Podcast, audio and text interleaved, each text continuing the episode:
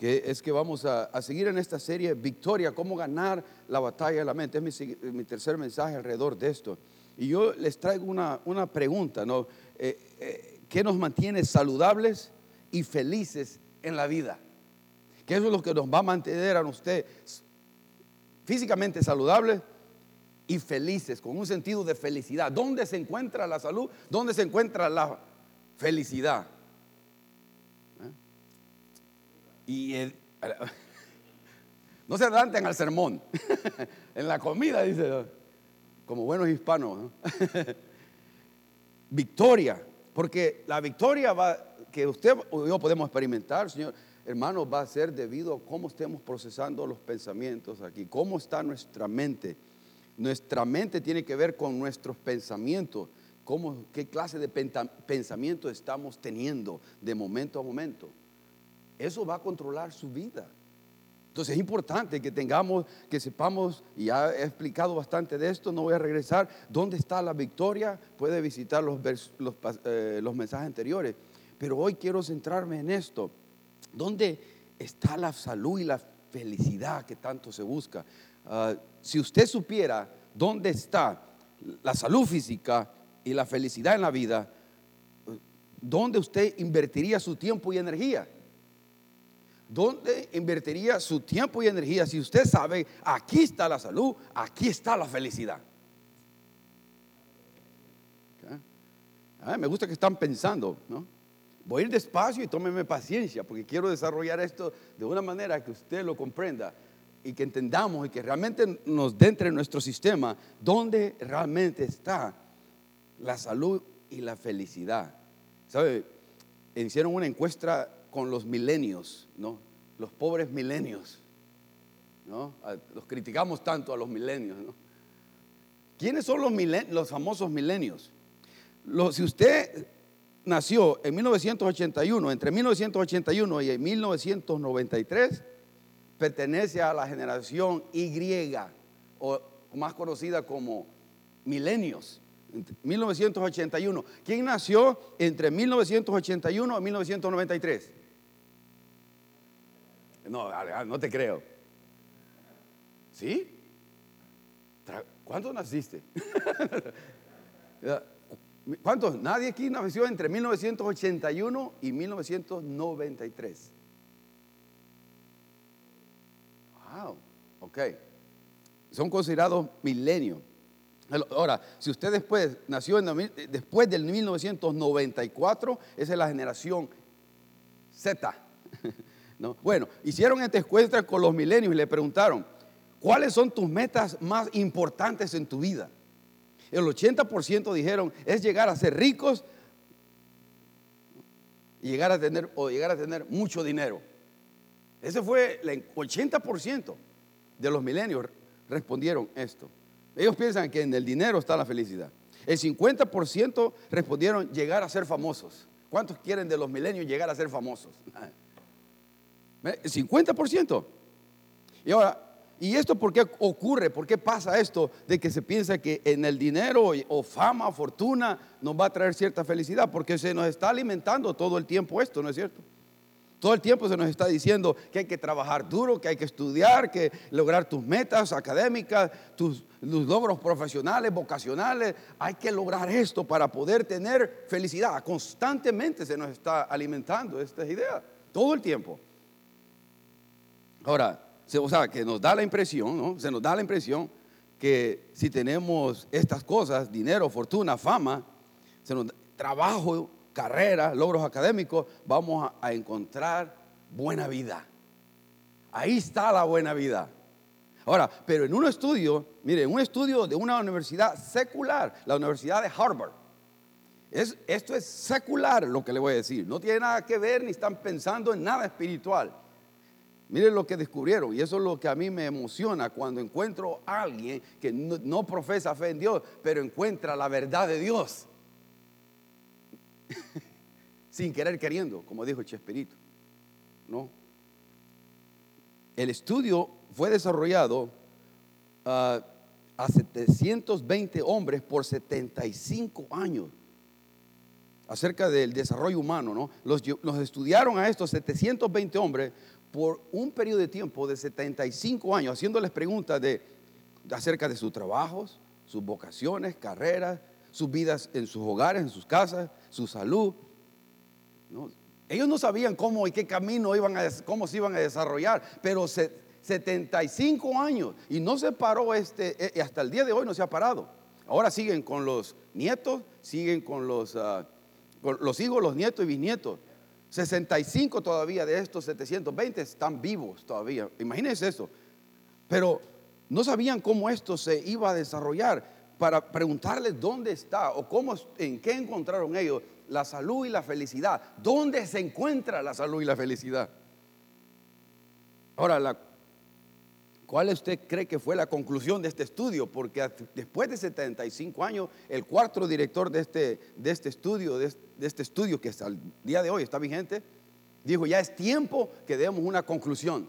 Ya es tiempo, después de 75 años y de mandar tantas preguntas a este grupo de personas, ya es tiempo que podamos sacar una conclusión. ¿Cuál fue que o cuál piensan ustedes que fue la conclusión de este estudio? ¿Qué es lo que piensan? Que les dio a estos hombres salud y felicidad. Comida, decía,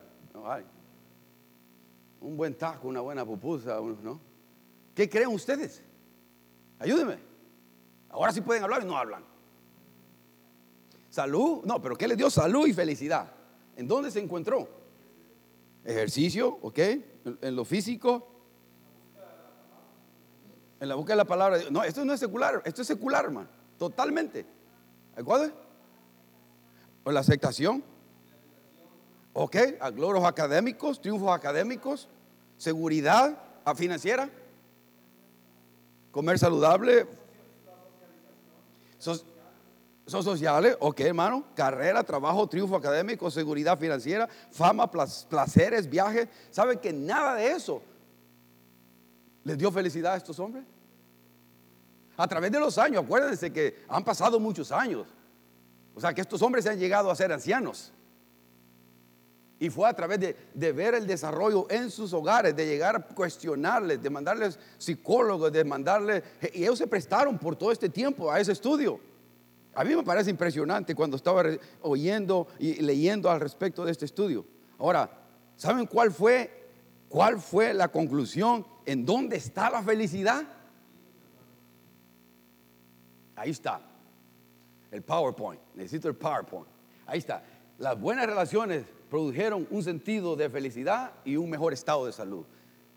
Las buenas relaciones fue en, en lo que ellos encontraron un mayor sentido de felicidad y un mejor estado de salud.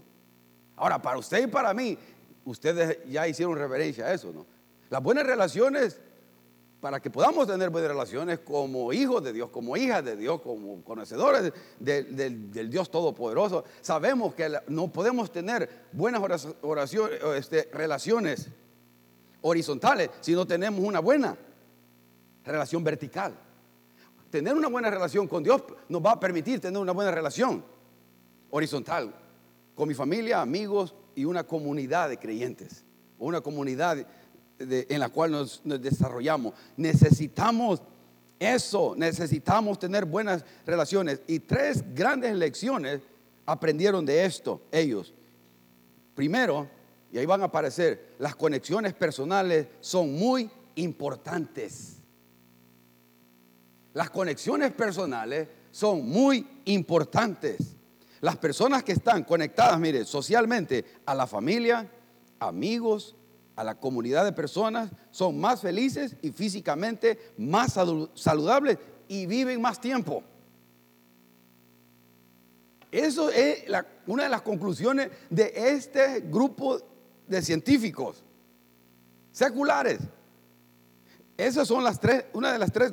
La primera es, no, las conexiones personales son muy importantes.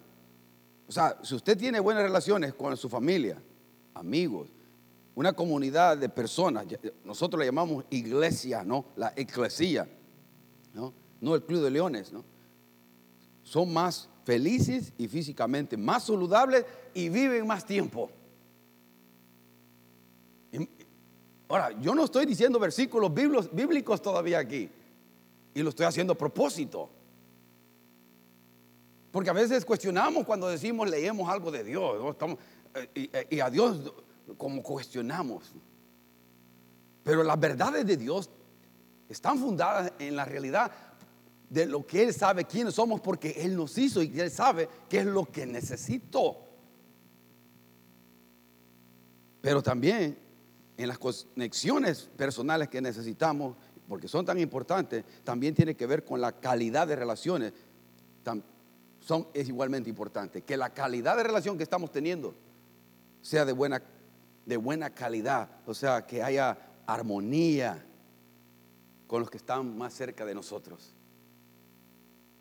O sea, si está viviendo en un matrimonio conflictivo, donde vuelan las cacerolas, los frijoles y todo, es difícil tener paz, tranquilidad, armonía y que haya salud y felicidad. Entonces, también es importante que la calidad de las relaciones de las personas más cercanas a nosotros estemos en paz, estemos en armonía.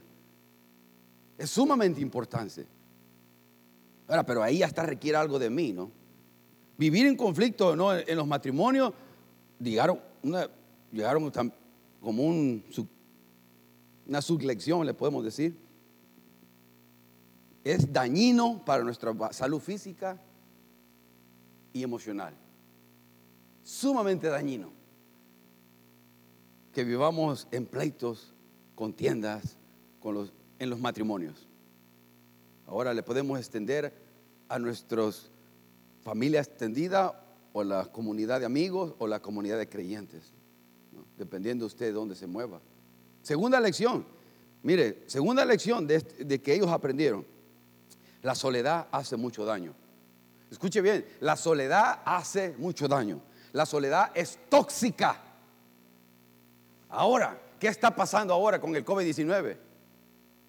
¿No? Está, mucha gente está sola. ¿Sabe lo que ha pasado con, que está, con lo que esto del COVID-19, con el, aislamiento que estamos teniendo, que nos están forzando? Y unos están bailando la música que les están poniendo a, tapatillo y todo. Le pone el mundo una música y, está, y la están bailando con todo. Y Dios nos dice, la soledad es tóxica, es dañina para ti. ¿Sabe lo que ha pasado? El suicidio se ha ido para arriba. Las estadísticas están diciendo esto. Después del COVID, ¡pum! Para arriba. Gente se está matando. Y nos siguen metiendo la idea de que está bien. Hay que, hay que salvar vida, ¿no? Por el, el COVID-19. Pero mucha gente se está muriendo de otras causas y nadie menciona nada de eso. Porque cuando decía el pastor de Tobar el domingo pasado, el diablo nos ha puesto aquí, ¿no? Nos tiene callados y no quiere que hablemos nada. Nos ha puesto un bozal. Y otra vez, el pueblo de Dios, la iglesia de Dios, seguimos bailando el son que nos están poniendo. Cuando un, un líder de una nación, un líder de un, de, un, de un estado dice, no vayan a alabar. Ay, ay, ay, ay, ay. Por favor. ¿Quién, ¿Quién me va a ordenar a mí, como hijo de Dios, no alabes? Si aquí va a salir la alabanza, pero voy a alabar a Dios. Y nadie me va a detener y nadie puede detener y debería detener a su iglesia de alabar a Dios. Nadie.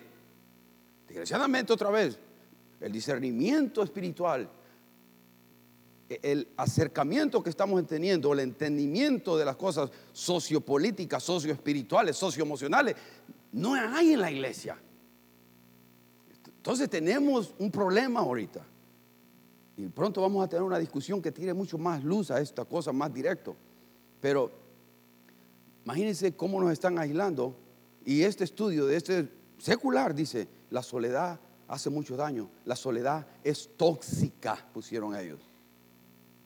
Ahora, la tercera lección es esta. Ya voy a llegar a la Biblia, espérese.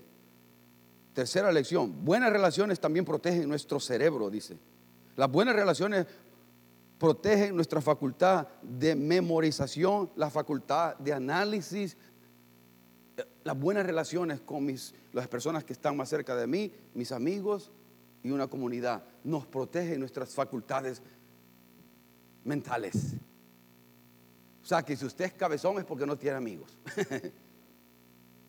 Tenemos que cuidar la buena relación. Ahora, y esto, hermano, esta sabiduría no es nueva, es más antigua que las montañas, pero ¿qué es lo que sucede? ¿Por qué es tan difícil entender esto y tan fácil de ignorar? O sea, porque esto no es nada nuevo, todo lo que yo le he dicho no es nada nuevo. Lo hemos leído en la Biblia, en la palabra de Dios, lo fomenta, lo enseña, ¿no? Que, la, relación con Dios, la relación con, con las personas es sumamente importante, pero ¿por qué es tan difícil entender esto? ¿Y por qué es tan fácil de, hacer, de ignorarlo, hacerlo a un lado? Y, y el diablo nos hace creer, no, yo no necesito de nadie. No necesito de nadie. Yo estoy bien, ahora más que nunca con el COVID-19, hago lo que a mí me dé la gana, voluntad. Nadie se mete conmigo porque tengo la cobertura o, razón justa de no hacerlo porque me están diciendo que me mantenga aislado de todo el mundo. Y no buscamos ayuda. Y no busco ayudar a otras personas que pueden estar pasando momentos difíciles. Y estoy tocando el violoncito para mí solo nada más. Ni, pobrecito. Pobrecito yo, pobrecito yo. Y no, estamos, y no abrimos los ojos para ver quién necesita una palabra de esperanza. ¿Quién necesita oración? No, yo solo, yo soy el centro del universo, pobrecito yo, pobrecita yo. Ahora ni el perro se me mía, me, viene a miar ya. Estoy, no, hermano, hay que levantar la cabeza y mirar que nos están engañando y que tenemos que tener cuidado en usar discernimiento en cómo estamos procesando la información que está llegando a nosotros. Yo no sé cómo decirlo más. Que por eso la victoria está en cómo estamos procesando toda esta cosa. Déjeme darle una idea. No, porque esto es tan difícil de entender y tan fácil de ignorar. Primero es porque las relaciones humanas, como dice, se dice en inglés, they're messy, ¿no? Son, no son fáciles.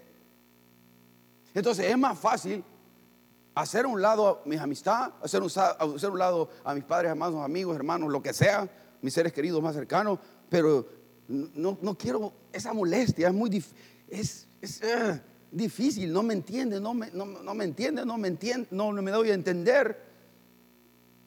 Y, y, las relaciones humanas no son fáciles, me requiere algo de mí, de mí trabajar en una relación para que sea buena. El que se preste amigo va a tener amigos, el que se muestre amigo de otro va a tener muchos amigos. Pero si no me muestro amigo con alguien, si nunca le muestro una atención, una llamada de teléfono, un test, un texto o algo que le ayude para mantener la conexión de alguna manera, invitarle una taza de café cuando abren los, lugares, una, lo que sea, pero ¿por qué no? O, en nuestros hogares, ¿no? ¿Por qué no? Una idea, mano, una idea. ¿Por qué no reemplazamos, reemplazamos el tiempo de pantalla por tiempo de cara a cara? ¿Por qué no reemplazamos un poco el tiempo de pantalla, dígase televisión, celular, computadora, por tiempo de cada cara? Hay, hogares que lo único que se le conoce a la persona, al joven en su hogar, a la señorita en su hogar, a los papás en su hogar, quien sea, porque esto está para todo. ¿Sabe qué se le conoce más? Esto, man. Todo así está, mira. Y ya cuando se le va, ¿y quién es ese? Oh, es mi hijo. Porque solo aquí se está viendo, solo así. Pues. Esto, o sea, por otro, podemos estar rodeados de gente, pero estando solos, estamos solos. Podemos estar rodeados de mucha gente, pero estamos solos porque no hay una inversión genuina, real, buena de las relaciones. Llorar juntos, reír juntos, Wow, hermano, reír juntos. Reír juntos. Llorar juntos.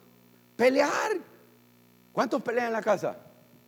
Amén, gracias hermano, es único honesto. Yo peleo en la casa, mi mano está levantada.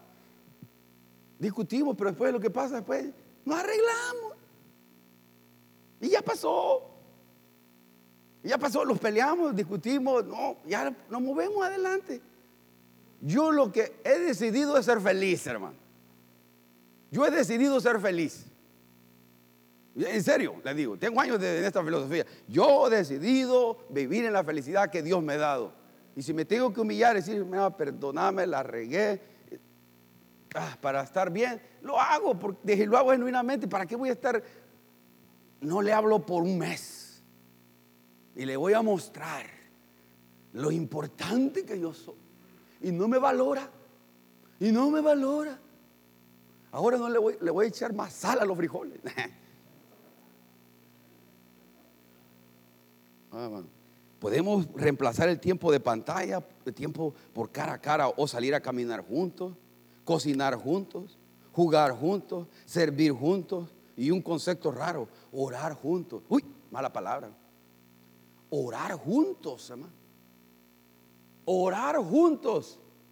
En esta ocasión, esta semana, dos veces Ruth me ha dicho, ¿quieres orar? Oh, amén. Ayer íbamos para, para allá y me dijo, ¿quieres que oremos? oremos. Y todo el camino fue orando. Cuando llegamos, amén. Se oró y comenzó a orar por todos y cada uno de ustedes. Íbamos orando, yo manejando, y oramos por la iglesia, oramos por gente, familia. Íbamos orando, terminamos llorando en el camino. Gozoso, más que todo ella, porque no podía llorar yo, porque te iba manejando, pero me salían las lágrimas. Ahora, pero nos gozamos, hermano, en eso poder interceder y orar por muchos de que ni siquiera le hemos visto el pelo, una cara, ni nos han visto a nosotros. Pero es parte, hermano. Ahora, eso son cosas que nos mantienen conectados en las buenas relaciones. Ahora, hermano, llegué a la Biblia, greví a la Biblia, pero todo eso lo hice a propósito, hermano, lo hice a propósito, porque quisiera que veamos que la Biblia, la palabra de Dios, es práctica. Y que si un, científico de esta índole, de esta clase, de este nivel académico, están reforzando lo que Dios dice en Génesis 2.18. ¿Qué dice Génesis 2.18? Ahí dice, eso dice, mire, y dijo Jehová Dios, ¿qué? No es bueno que el hombre esté solo. Le haré ayuda idónea para él. Ahora, no tiene que ver solamente con el matrimonio, esto hermano, porque hay personas que tienen el don de continencia y nunca se casan. Gloria, bueno, yo no tengo el don de continencia, pero, pero hay hermanos que tienen el don de continencia y están alegres, están contentos, no necesitan un, un, hombre o una mujer a su lado por el resto de su vida, pero tienen otras relaciones. Lo que estoy diciendo que ese versículo dice es que Dios nos hizo hombres y mujeres sociales, necesitamos de otras personas.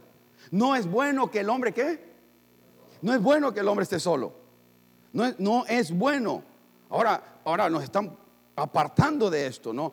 Que apartando de todo el mundo. Claro, hubo un tiempo donde es razonable, un tiempo donde, ok, ok, pero ahorita estamos aprendiendo y cada vez estamos dando cuenta de que esto se está, está pasando la línea. ¿no? Se está pasando la, la, línea. 2.18. Porque el diablo siempre trata de, de llevar la contraria a Dios. Una cosa que debemos de aprender de este versículo es que necesitamos de otros seres humanos, necesitamos de los demás. Sí, Dios está ahí para usted. Dios está ahí en todo momento, cada instante. Pero Dios puso familiares, esposos, esposas, hijos, amigos, hermanos en la fe, para, para que tengamos esa relación. Los necesitamos unos a otros. Yo lo necesito a usted, hermano. Yo los necesito a ustedes como ustedes necesitan a mí. Los necesitamos mutuamente. ¿Sabe el tiempo que pasamos ayer en, el, en el, lago Basley? gracias por hermano Javier Carrillo que preparó todo esto y comimos rico. El tiempo que estuvimos ahí bañándonos, riendo, no se siente un sentido de felicidad ahí en eso.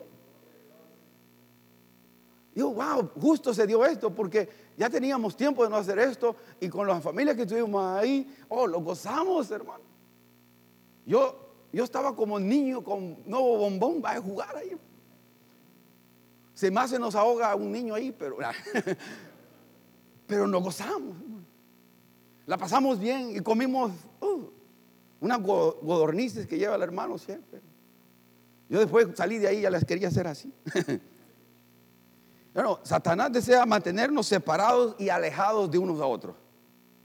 Dios dice que algo no es bueno, Satanás dice es bueno. Dios dice, algo es bueno, Satanás dice, no es bueno. Dios dice, no hagas esto porque puede destruirte a ti y a tus seres queridos. Y Satanás dice, no hay nada malo, Dios solo quiere robarte que tengas un buen tiempo.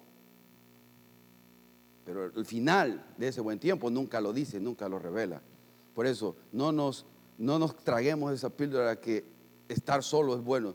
La soledad es dañina, es tóxica. Necesitamos de relaciones con otro. Y aunque sea difícil, aunque sea difícil, la reconciliación, la, el pedir perdón, el desarrollo del carácter de Cristo en mi vida es necesario a través de esas relaciones. No va a poder ser como Cristo o llegar a ser a la altura y semejanza de Cristo en amor, paciencia, mansedumbre, templanza, control, dominio propio. ¿Cómo? Caminando solo. No, ejercito esos frutos del Espíritu en las relaciones interpersonales que necesitamos. Porque me obliga a decir no a mi, a mi, a mi ego. Y qué mejor lugar que el matrimonio para que el egoísmo, el ego mío muera. Si algo aprendido dentro del matrimonio es eso, que debo de matar el, ego grande que hay en mí. Eh, Génesis 2.15, mire, Génesis 2.15, para que veamos cómo el diablo desde, desde esos tiempos está queriendo engañar al pueblo de Dios. No es nuevo esto. El diablo se ha metido y estamos dentro, estamos viviendo en este cuerpo caído, en una creación caída, maldecida, pero comenzó todo acá. Mire Génesis, ah, creo que lo van a poner en la pantalla los, los versículos, pero para los que no tienen Biblia, pero yo se lo leo acá. Génesis 2, 15 dice, tomó pues Jehová Dios al hombre y lo puso en el huerto de, de Edén para que lo labrara y lo guardase. Es interesante eso, porque ¿sabe que me, encanta de ese, de ese pasaje? Que desde que lo puso en el Edén, el Edén es el paraíso. Ahí no había dolor, no había enfermedad, no había nada. Dios acaba de crear al hombre y lo pone en el, en el huerto del Edén, el paraíso, para que lo disfrute. Pero ¿sabe qué le dice? Para que, dice ahí, para que lo labrara y lo guardase. Que, o sea, el trabajo, ya desde ahí instituyó Dios que era necesario trabajar no para trabajar, para, porque si no trabaja no, no iba a, vivir, sino, pero Dios le da algo que hacer al hombre. No pasársela ahí haciendo nada. Es necesario estar diligente en las cosas que, que necesitan diligencia. Es necesario siempre trabajar. Pero bueno, es, no me quiero ir mucho ahí. Dice el 16, y mandó Jehová Dios al hombre diciendo, de todo, escuche bien, ¿qué es el mandato de Dios eh, eh, Elohim es la palabra ahí del Dios trino, al hombre, de todo árbol del huerto, ¿qué? Podrás comer, de todo el árbol, todo podrás comer. Ahora, y, y el 17, más del árbol de la ciencia del bien y del mal no comerás, porque el día de que de él comieres, ciertamente, ¿qué? morirá. Y morir no tiene que ir morir, caer ahí, lo comiendo y se muere instantáneamente. No, que iba a morir espiritualmente, pero finalmente iba a morir eh, físicamente también. Pero comenzaba a morir. Pero cuando Dios le dice esto, hermano, mucha gente dice, ¿por qué hay tanto mal en el mundo? Si no es Dios de amor, pues. Si no es un Dios poderoso para detener lo malo, ¿por qué hay tanta maldad? Mucha gente dice, ¿por qué Dios no destruye a la gente mala? Debe destruir a la gente mala y quite la maldad de este mundo. ¿Cuántos están de acuerdo con eso? Porque si Dios hace eso, usted, también va en la línea. Usted también debe ser, debe morir. No hay ninguno bueno, solo Dios es bueno. Ahora, cuando Dios hace esto, y le da la opción de, de, de todos estos árboles podés comer, todo esto podés comer, pero de ese, de ese que está ahí, del conocimiento del bien y el mal, no puedes comer. Todo, dale duro, come duro, ah, come todo lo que querrás, pero de ese no. Ahí instituyó algo, el libre albedrío. Y cuando Dios le da libre albedrío, voluntad propia al, ser, al hombre, le daba, haciendo, daba dándole la capacidad o la potencialidad hacia el mal. Entienda esto, hermano, que despiértese. Porque muchos dicen, yo no tengo respuesta. Esta es la respuesta porque hay tanta maldad. Porque el hombre optó por la desobediencia, no por la obediencia. Y ese es digno representante de nosotros ahí. Porque eso es lo que hacemos nosotros diariamente. Cuando se nos da la opción de obedecer a Dios o cuando se nos da la opción de desobedecer a Dios. Y nosotros optamos por desobedecer a Dios y, y, acarreamos las consecuencias mal tan nefastas para nosotros. Para mi vida, la vida de mis seres queridos, la vida de, la iglesia, la vida de mis amigos. Pero cuando Dios pone esa orden ahí, cuando Dios pone esa opción de, entre lo bueno y lo malo, está también le dio la voluntad, el, privilegio al hombre de decirle al Señor, Señor, te amo, gracias, gracias por todas las bendiciones que me da, gracias. Le dio la oportunidad de alabar a Dios también, por voluntad propia, porque el amor no es, es un acto de la voluntad, no es una emoción. Y los que no se han casado, más vale que memoricen esa línea. Y los que ya están casados, la repitan varias veces. Decidir amar con la persona que estamos al lado por el resto de nuestra vida. Y eso, hermano, yo decido amar a esta persona aunque no se merezca. Pero Dios hizo también eso con nosotros. Yo les doy todo esto y les doy la opción a ellos de rechazarme. Por eso mucha gente dice, yo no quiero nada con Cristo, yo no quiero nada con Dios. Y Dios dice, está bien. Yo no me puedo presionarte o manipularte, está bien. Tú tienes voluntad propia. Esa voluntad de decisión, el libre albedrío, yo te lo regalé. Aquí se lo estaba dando. Por eso quiero que escuchen este canto de Oscar Medina que se llama Bien pudo hacer. Y piensen en usted que tiene el privilegio de hacer lo que este canto dice. Cuando lo tengan listo, me levanta un dedo y lo pasa. Ya. Amén. Escuchen bien este video, eh, el video y la letra de este canto. Solo un minuto, yo les digo cuando paren. Ah. Ese es un Dios de amor, hermano. A mí me, conmueve, me toca porque sé de dónde estaba, sé de dónde, dónde, era, quién soy sin Cristo, sé quién soy yo sin Dios de mi vida, hermano yo puedo ser un monstruo, un monstruo, un monstruo de lo peor. Si no fuera por el Espíritu Santo, si no fuera por la presencia de Dios en, mi vida.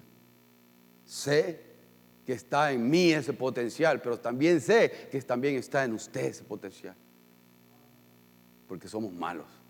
Pero aún dándonos Dios la, dándonos Dios la opción de decidir obedecerle o desobedecerle, dándonos la opción de amarle, de alabarle o rechazarle y hacerlo a un lado.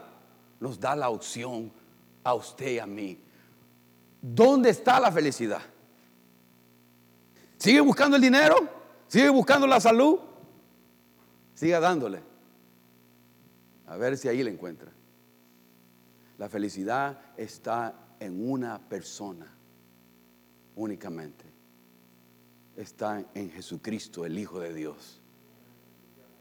Él es el que hace el camino para ahora tener una relación con Dios que nos va a ayudar a llevar las relaciones humanas aquí en la tierra de una manera realista, genuina, verdad, verdadera.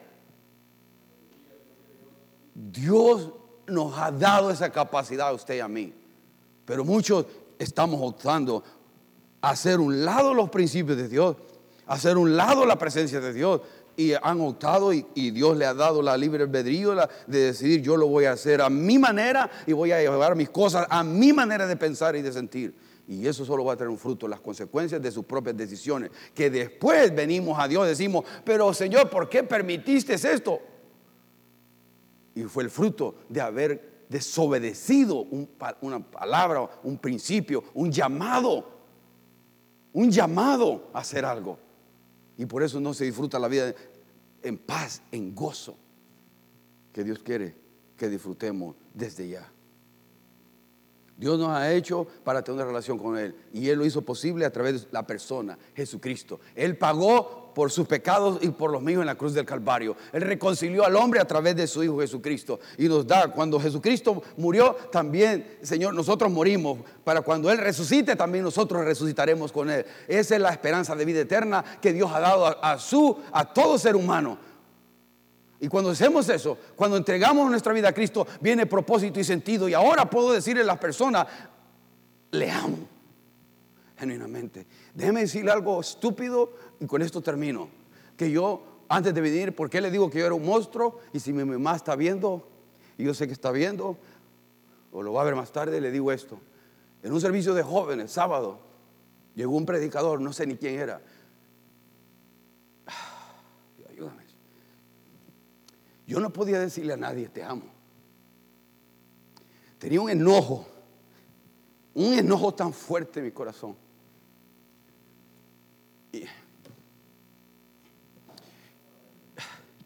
Y ni a mi mamá, ni a nadie le podía decir, te amo.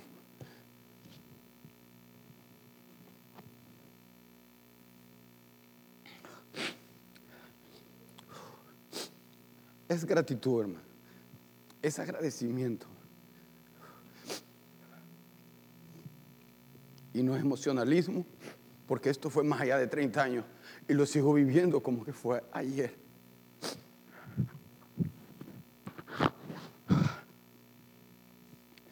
Esto no lo tenía en mis apuntes.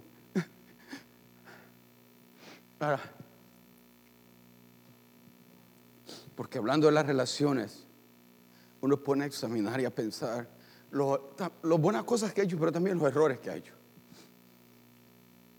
Y ya a mi edad tengo, tengo más tiempo para allá que quizás tiempo para el otro lado.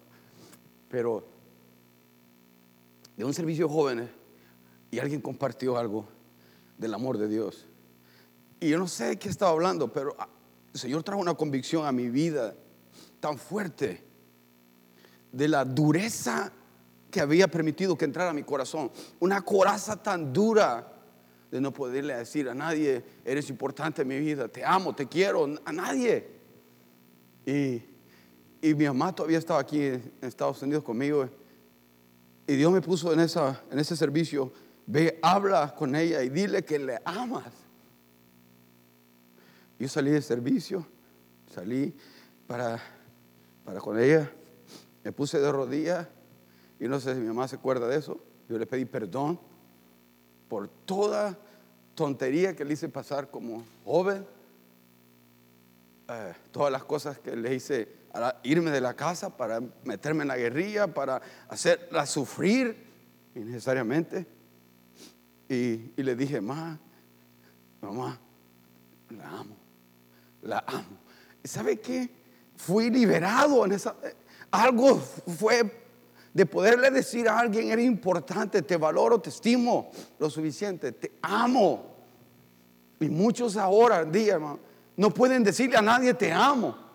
Porque están atados al enojo, están atados a la herida, están atados a la herida que alguien les causó y hay, y hay falta de perdón. Y por eso las relaciones están mal.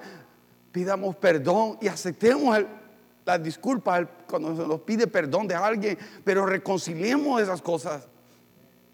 Porque la vida es muy corta. La vida es muy corta. ¿Quién nos da la garantía que vamos a estar mañana aquí? Dígale al que está enfrente que le ama y valora, le estímalo, porque no sabe cuándo esa persona no va a estar a su lado. Y esa sabiduría no es mía, no es nueva, esto es de Dios. Porque Dios nos debe hacer más humanos, no menos humanos. Más humanos para decir lo importante que son las personas que tienen algo que ver con quién he llegado a ser yo hoy. Oremos.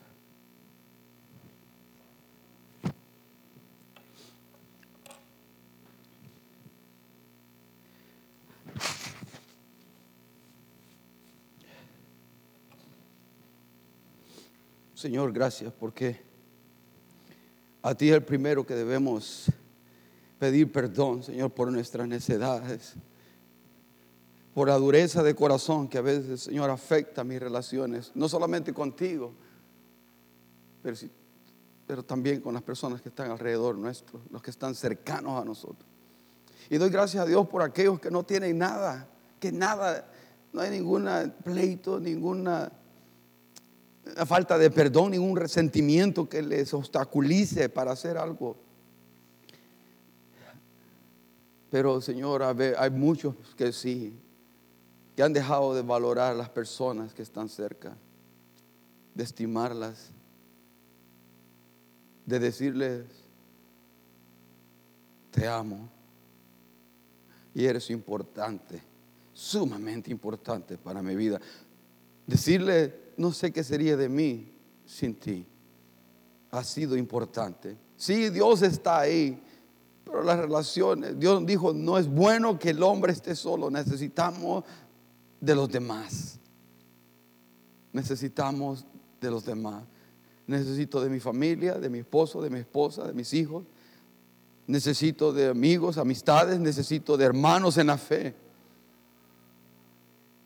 Dios, quita este corazón de piedra y danos un corazón de carne para poder, volver a estimarnos unos a otros en medio de lo difícil que es a veces las relaciones, Señor, tu presencia, tu Espíritu Santo nos dé, Señor, el entendimiento para poder llevarnos bien y poder vivir en armonía, en paz en nuestros hogares, con los que amamos. Señor, tú nos hiciste para la alabanza de tu gloria, para la alabanza de tu nombre. Ayúdanos y permítenos vivir para la alabanza de tu gloria, para la la gloria y honra tuya, Señor, dándote a ti, porque tú eres el único que merece la gloria y la honra, porque tú eres el único que cambia corazones como el mío, duros, duros, insensibles. Señor, gracias. Gracias por tu presencia en nuestra vida. Y sé que no has terminado con nosotros, Señor. Todavía hay áreas que todavía, lo digo por mí, todavía hay áreas que todavía tienes que trabajar en mí antes de llevarme a tu presencia, Señor. Ayúdame al desarrollo y carácter de, la, de Cristo Jesús en mi vida y puedas tú ser glorificado y exaltado cuando otros miren a Cristo en mí, no miren a Marcos, sino que miren a Jesucristo. Que ese sea nuestro anhelo para el pueblo de Dios. Que todos que nos puedan, quieran ver a Jesucristo manifestado en mi actuar, en mi pensar, en mi comunicar. Oh, y que quites todos esos pensamientos que, de que estar solo está bien porque no está bien. Motívanos a buscar amistades, buenas amistades, y cultivar esas buenas amistades y no dejarlas ir. Bendice los hogares, los matrimonios de, de los que están acá, los que están oyendo en este momento, los que escucharán más tarde bendice sus matrimonios y que quites ese pensamiento de separación, de divorcio, en el nombre de Jesús. Todo, ese pensamiento de divorcio sea hoy, en el nombre de Jesús, diluido por el poder de Jesucristo en esa mente, en ese corazón. Y que traiga el verdadero sentido de la felicidad, el verdadero sentido de dónde se encuentra la felicidad y la salud es en las buenas relaciones, pero la buena relación comienza con tener una buena relación con el Todopoderoso a través de su Hijo Jesucristo y las buenas relaciones con nuestros seres humanos. Ahí se desarrollará mi felicidad y mi salud.